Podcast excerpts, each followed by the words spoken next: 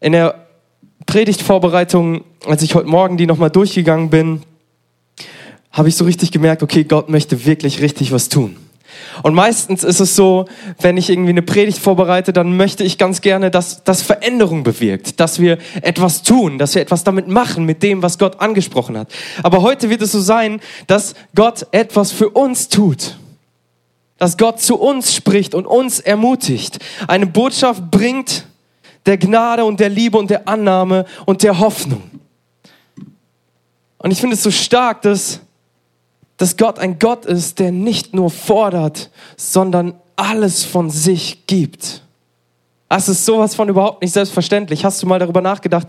Was wäre, wenn Gott nicht so wäre, wie wir ihn kennengelernt haben? Was wäre, wenn Gott ein Gott wäre, dem es nur um sich geht? Was wäre dann? Das liegt nicht in unserer Hand, das können wir nicht entscheiden. Wäre Gott anders, dann hätten wir ein Problem. Aber Gott ist so, wie er ist, voller Gnade, voller Liebe, voller Hoffnung für dich und für mich. Was ist das für ein Privileg? Lass dir das mal auf der Zunge zergehen. Was wäre, wenn Gott anders wäre? Ist er aber nicht. Gott ist so gut.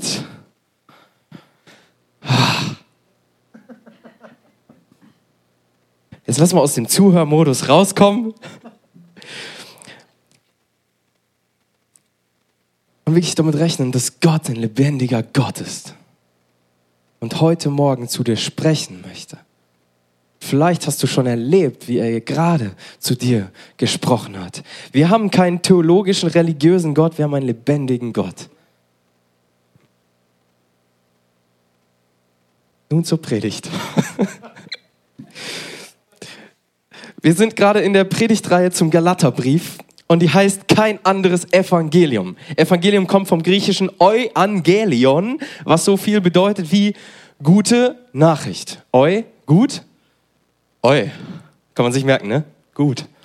Eu. Und Angelion Engel kennen wir, Boten, die überbringen eine Botschaft und Euangelion ist eine gute Botschaft. Daher kommt Evangelium. Es bedeutet nicht nur einen theologischen Begriff, ja, den man so kennt, sondern eine gute Nachricht. Es ist eine gute Nachricht. Warum ist es eine gute Nachricht? Weil wir eben diesen guten Gott haben, von dem ich eben gesprochen habe, der alles für uns gegeben hat.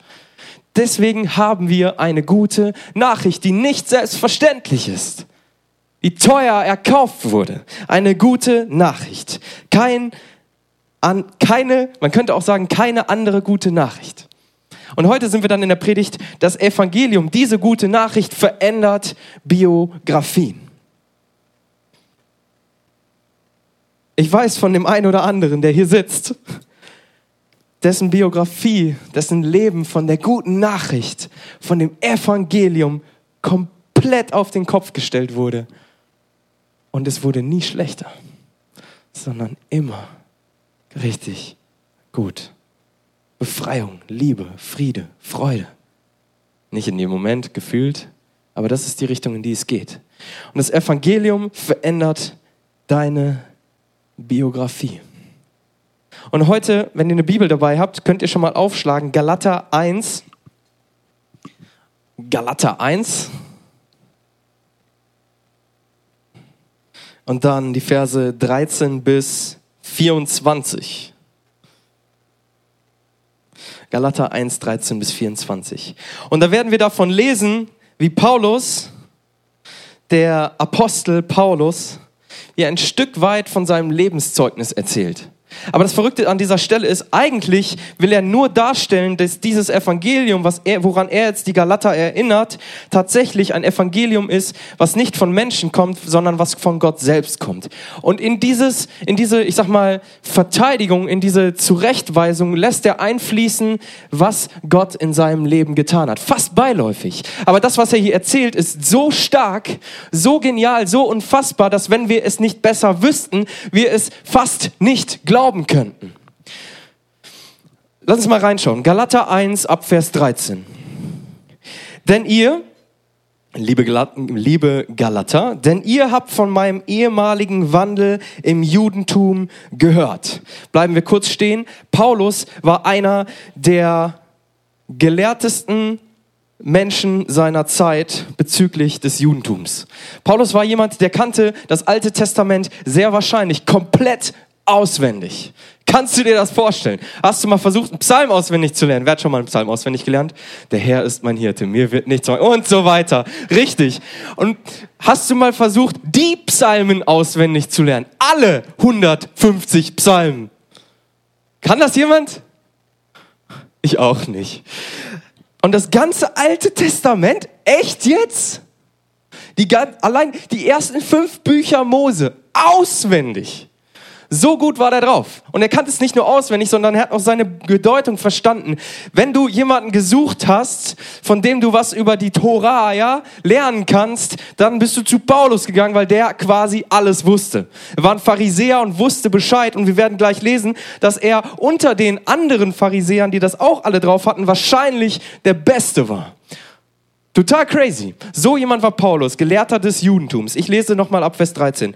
Denn ihr habt von meinem ehemaligen Wandel im Judentum gehört, dass ich die Gemeinde Gottes, das heißt die ersten Christen, die an Jesus Christus geglaubt haben, über die Maßen verfolgte und sie zerstörte. So war Paulus drauf. Der Beste in seiner Sache und hat dann die Christen, die seiner Auffassung nach dem Judentum widersprochen haben, verfolgt. Und jetzt stell dir mal vor, die Tür da hinten geht auf es kommt jemand rein, zieht eine Knarre und sagt, alle auf den Boden. Und alle liegen auf dem Boden. Und dann, okay, und wenn du jetzt an Jesus Christus glaubst, dann steh mal auf. Und ein paar von uns stehen auf. Hoffentlich alle stehen auf. Alles klar, mitkommen. Und dann führt er uns, gefolgt von 20 weiteren Leuten, einfach hier ab und du weißt nicht, was kommt. So jemand war Paulus. Wenn ihm einer nicht gepasst hat, hätte er ihn vielleicht sogar abgeknallt. So jemand war Paulus. Voller Leidenschaft und Eifer für das, wovon er überzeugt war. Kompromisslos. Und alles, was sich dem entgegenstellt, dem stelle ich mich entgegen. So jemand war Paulus. So überzeugt war er von dem, was er tat. Ich habe die Gemeinde Gottes über die Maßen verfolgt und zerstört. Und jetzt lesen wir weiter. Und im Judentum viele meiner Altersgenossen in meinem Geschlecht übertraf durch übermäßigen Eifer für die Überlieferung meiner Väter. Da lesen wir es. Er war so ziemlich der Beste in dem, was er tat. Und jetzt, so, jetzt kommt der Schlüssel. Diese vier Worte. Als es aber Gott als es aber Gott, der mich vom Mutterleib an ausgesondert und durch seine Gnade berufen hat, wohlgefiel. Als es aber Gott wohlgefiel, seinen Sohn in mir zu offenbaren, damit ich ihn durch das Evangelium, lass mal zusammen sagen, eins, zwei, drei, Evangelium, eins, zwei, drei, Evangelium, durch das Evangelium unter den Heiden verkündigte, ging ich sogleich nicht mit Fleisch und Blut zu Rate. Was er damit eigentlich nur sagt, ist, die Botschaft, die ich bekommen habe, das Evangelium, was Jesus mir offenbart hat, das habe ich nicht von Menschen, sondern von Gott selbst. Dieses Evangelium ist von Gott. Und ich zog auch nicht nach Jerusalem hinauf zu denen, die vor mir Apostel waren, sondern ging weg nach Arabien und kehrte wieder nach Damaskus zurück. Darauf, nach drei Jahren, zog ich nach Jerusalem hinauf, um Petrus kennenzulernen und blieb 15 Tage bei ihm. Und ein bisschen mehr tiefer gräbt, da steckt noch eine ganze Menge drin, da will ich jetzt aber nicht weiter drauf eingehen. Mir geht's um was anderes. Okay? Ich sah aber keinen der anderen Apostel, nur Jakobus, den Bruder des Herrn. Was ich euch aber schreibe, siehe vor Gottes Angesicht, ich lüge nicht. Darauf kam ich in die Gegend von Syrien und Sizilien, Zilizien, Entschuldigung. Ich war aber den Gemeinden von Judäa, die in Christus sind, von Angesicht unbekannt. Kannten ihn nicht. Sie hatten nur gehört. Der, welcher uns einst verfolgte, verkündigt jetzt das Evangelium, den Glauben, den er einst zerstörte. Und sie priesen Gott um meinetwillen. Ich lese nochmal 23 und 24. Sie hatten nur gehört, der, welcher uns einst verfolgte, verkündigt jetzt das Evangelium, den Glauben, den er einst zerstörte. Und sie priesen Gott um meinetwillen. Vers 13 hieß es noch, dieser Paulus hat diese Gemeinde verfolgt und zerstört über die Maßen. Jetzt heißt es plötzlich, dass dieser gleiche Paulus das Evangelium verkündet. Was ist dazwischen passiert? Vers 15. Als es aber Gott wohlgefiel. Das Einzige, was hier passiert ist, ist, dass Gott eingegriffen hat.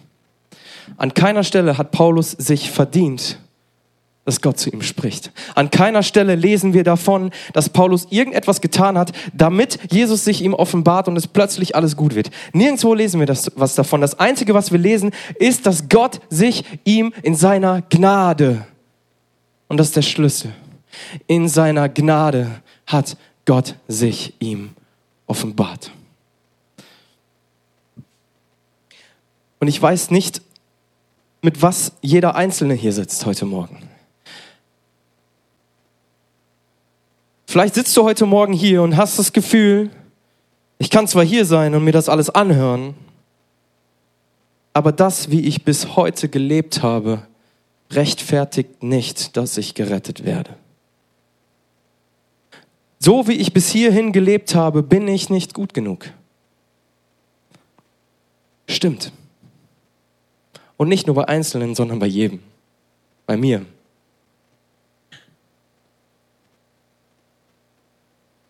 Und ihr habt es gehört, der Titel dieser Predigt ist, das Evangelium verändert Biografien.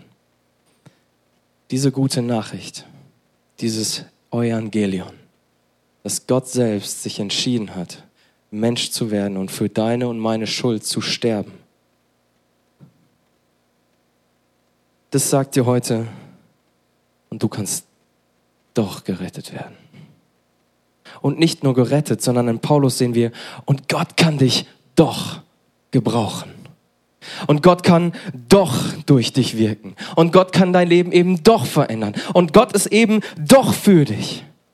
In seiner Gnade, die keiner sich verdienen kann, ist er eben doch für uns. Und in diesem Sinne kann das Evangelium deine Biografie, egal wie sie bis heute ausgesehen hat, komplett auf den Kopf stellen und verändern. Und wenn du das Gefühl hast, okay, das weiß ich alles schon, das spricht mich heute Morgen nicht mehr so an, Sei dankbar dafür, dass das passiert ist. Und diese gute Nachricht ist das, was wir weitergeben zu den Menschen, wo wir sehen, okay, sein Leben ist komplett verloren. Wenn du jemanden hast in deinem Umfeld, wo du denkst, der ist der schlimmste Mensch, dem ich je begegnet bin, niemals wird er zu Gott kommen können, dann sagt dir dieser Text, doch, auch er. Und zwar nicht aus deiner Überredenskunst, aus dem, was wir so mitbringen, sondern aus Gottes Gnade. Und das ist das, mit dem, wie, wie wir anderen Menschen begegnen können, weil wir wissen, okay, die Gnade Gottes hat in mir gewirkt. Wie viel mehr kann sie in anderen Menschen wirken? Und wenn sie sogar in jemanden, der hier mit einer Knarre reinkommen würde, um alle abzuknallen, wirken kann, dann kann sie auch in meinem Arbeitskollegen wirken. Diese Hoffnung haben wir für uns ganz persönlich und für unsere Nächsten. Das Evangelium verändert unsere Biografien und die von unseren Nächsten. Diesen Gedanken, ja, dass sie aus reiner Gnade gerettet sind, den greift Paulus dann später auf in seinem Brief an die Epheser.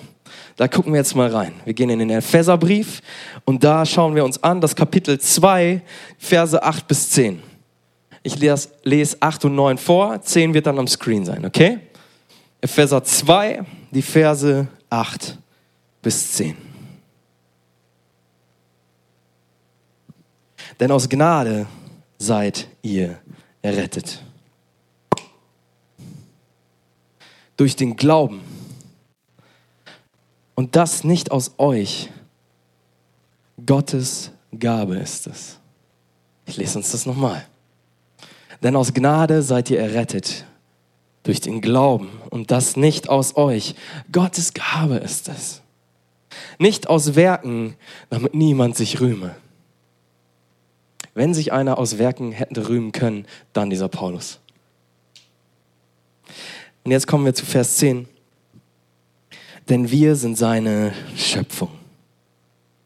Erschaffen in Christus Jesus zu guten Werken, die Gott zuvor bereitet hat, damit wir in ihnen wandeln sollen.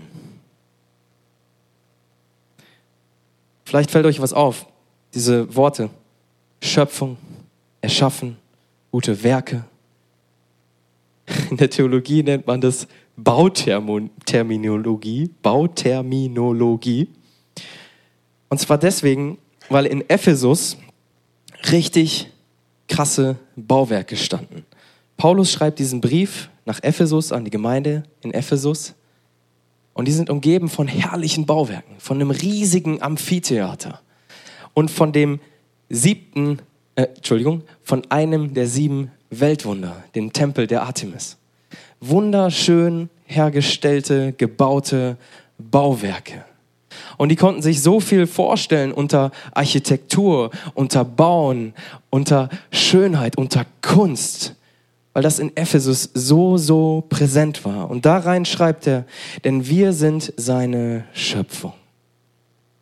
Erschaffen in Christus Jesus zu guten Werken, die Gott zuvor bereitet hat, damit wir in ihn wandeln sollen. Jedes dieser Bauwerke war ein Kunstwerk von Menschen geschaffen. Eines der sieben Weltwunder war präsent. Ein Kunstwerk, das du vorher noch nie gesehen hast. Der Architekt hat sich den Kopf darüber zerbrochen, wie er dieses, diesen dreieckigen Stein da oben auf diesen ähm, Tempel bekommt. Kennt ihr bestimmt, ne? Diese Säulen. Und dann hast du meistens so einen dreieckigen Stein da drauf. Der, hat, der, hat, der ging so weit, dass er gesagt hat, wenn ich dafür keine Lösung finde, dann nehme ich mir das Leben. Er wollte um alle Umstände diesen Stein da hochkriegen. Und das wussten die Leute, sehr wahrscheinlich. So präsent war dieses Thema von Bauwerken und Kunst. Und Paulus schreibt diesen Brief in diese Situation hinein zu den Leuten, die von diesen Dingen umgeben sind, damit sie das verstehen. Wenn jedes Bauwerk, das von Menschen geschaffen wurde, so wertvoll war in den Augen der Menschen, wie viel wertvoller bist dann du, wenn nicht ein Mensch dich geschaffen hat, sondern Gott. Wie viel hochwertiger, wie viel feiner verarbeitet, mit wie viel mehr Mühe bist du bereitet, wenn nicht ein Mensch, sondern Gott dich erschaffen hat. Gottes Wort sagt uns, dass du seine Schöpfung bist. Du bist von Gott geschaffen. Du bist von Gott geliebt. Gott hat sich Zeit für dich genommen, hat sich den Kopf zerbrochen, wie er dich machen kann. Das können wir uns oft so gar nicht vorstellen. Aber Paulus nutzt dieses Bild des Schaffens, der Kunstwerke, um uns klarzumachen, wie viel wertvoller wir sind als eins der sieben Weltwunder.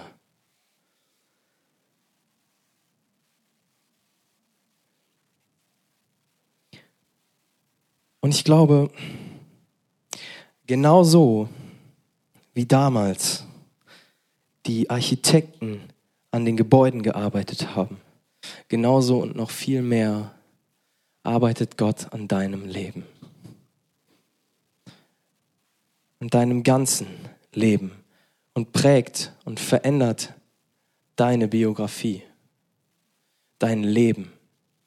Wenn du heute an dem Punkt bist und denkst, alles in meinem Leben ist schiefgelaufen, Schau auf dein Leben mit dieser Perspektive, das ganz gleich, wie es jetzt gerade aussieht. Gott ganz genau weiß, was er tut. Wenn ich jetzt so einen richtig fetten Stein hätte, ich hätte mir am liebsten für die Predigt einen besorgt, war aber nicht so leicht aufzutreiben, und ich hätte meinen Meißel und meinen Hammer, dann würde ich als Künstler schon sehen, wie das hinterher aussehen soll. Und dann nehme ich den Meißel und ich baller so richtig drauf, ja, um die groben Stücke wegzukriegen. So, bam! Oh, ich hätte so gern einen Stein hier, meine Güte. So, bam! Und ich, und so richtig, du siehst so richtig Funken spritzen, ja. Steine fliegen durch die Gegend, Splitter fliegen hier rum. Allein deswegen hätte ich es wahrscheinlich schon nicht machen sollen. Vor allem nicht für die erste Reihe.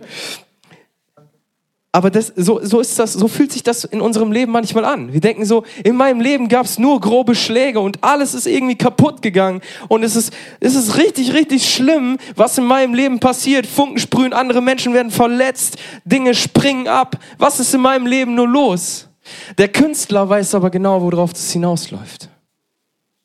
In dem Moment, wo die groben Sachen weg sind, wird es vielleicht ein bisschen feiner und er nimmt an manchen Stellen wahrscheinlich sogar Schmirgelpapier und macht das richtig, richtig fein und schön, poliert es auf, nimmt einen Wasserstein, um das so richtig zum Glänzen zu bringen und es entsteht eine wunderschöne Statue oder ein bestimmter schöner Bereich dieser Statue ist fast fertig. Und denkst, okay, wenn ein Künstler so arbeitet und wenn ich weiß, dass Kunst von Menschen geschaffen so was Schönes ist, wie viel schöner wird dann mein Leben, wenn ich Gott in mir wirken lasse? Wie viel mehr kann ich dann vertrauen, dass auch wenn grobe Schläge kamen, auch in Vergangenheit, dass es am Ende gut wird? Gott weiß ganz genau, was er tut, zu jeder Zeit, in jedem Moment deines Lebens. Viele können rückblickend sagen, das war gut. Aber vielleicht bist du heute Morgen in einer Situation, wo du das nicht sagen kannst. Oder denkst, mein Leben bisher war einfach nur a mess, einfach nur schrecklich. Wenn Jesus Christus einen Menschen, der Christen verfolgt und getötet hat, umkrempeln kann und das, was er zuvor gelebt hat, gebrauchen kann zu seiner Ehre, wie viel mehr dann dich?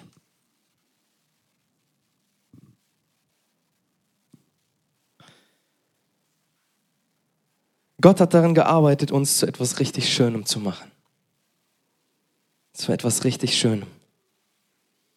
Und ich glaube, er wird es weiterhin tun. Gott hat daran gearbeitet, nicht nur etwas Schönes zu machen, sondern auch etwas Nützliches zu machen.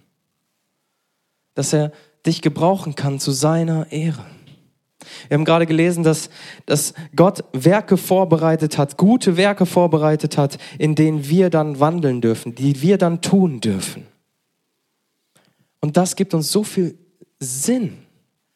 Also wenn, wenn Gott dich gemacht hat, herrlicher als eins der sieben Weltwunder, wenn er dich so genial gemacht hat, so viel Zeit und Mühe und Schweiß investiert hat, damit du lebst, dann kann und will und wird er dich gebrauchen, wenn du das möchtest. Gott ist in der Lage, den größten Dreck in unserem Leben zu etwas Wunderschönem umzuformen. Hast du schon mal einen Töpfer gesehen? Wie er seine Arbeit verrichtet?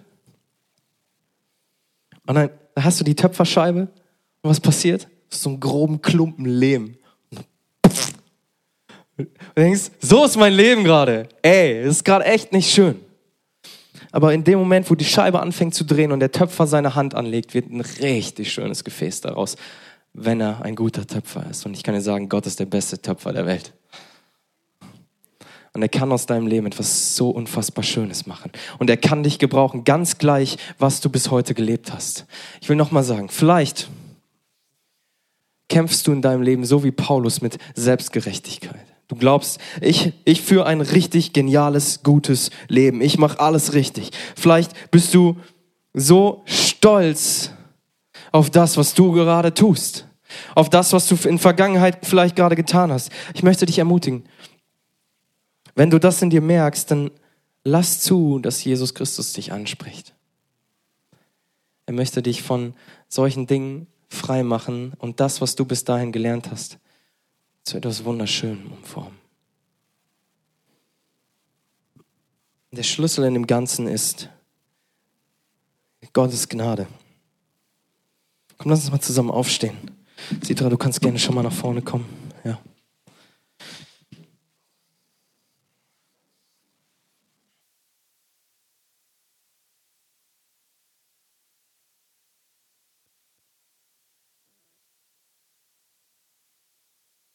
Du darfst dir sicher sein heute Morgen, dass Gott dein ganzes Leben im Blick hat und schon immer hatte. Ganz gleich, was du erlebt hast, er weiß, was er tut. Und ich wünschte, ich könnte das Herz Gottes so rüberbringen, wie es gerade für dich schlägt. Aber ich merke so, dass meine Worte das irgendwie nicht hinkriegen. Ich komme damit an meine Grenzen, wenn ich diese Liebe Gottes, die er für dich heute Morgen hat, spüre